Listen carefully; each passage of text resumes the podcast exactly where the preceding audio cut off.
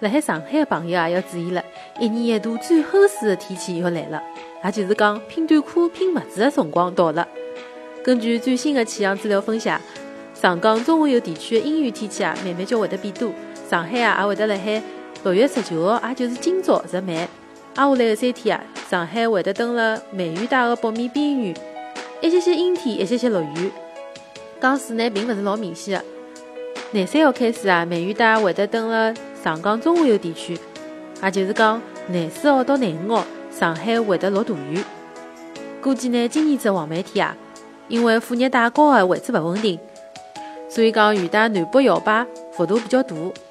廿七号到三十号辰光呢，雨带登了江南的北面，上海啊雨水比较多，湿度也比较大，气温没明显上升。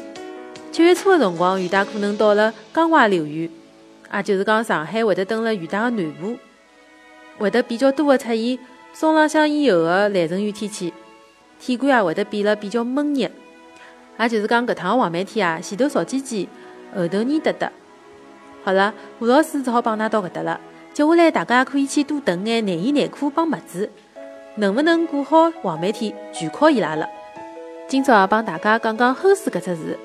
齁水呢，如果帮天气等辣一道用啊，就是表示搿天气比较潮湿、比较闷热，让人感觉也老闷的。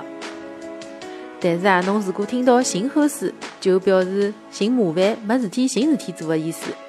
好了，今朝就讲到搿搭，阿拉下期再会。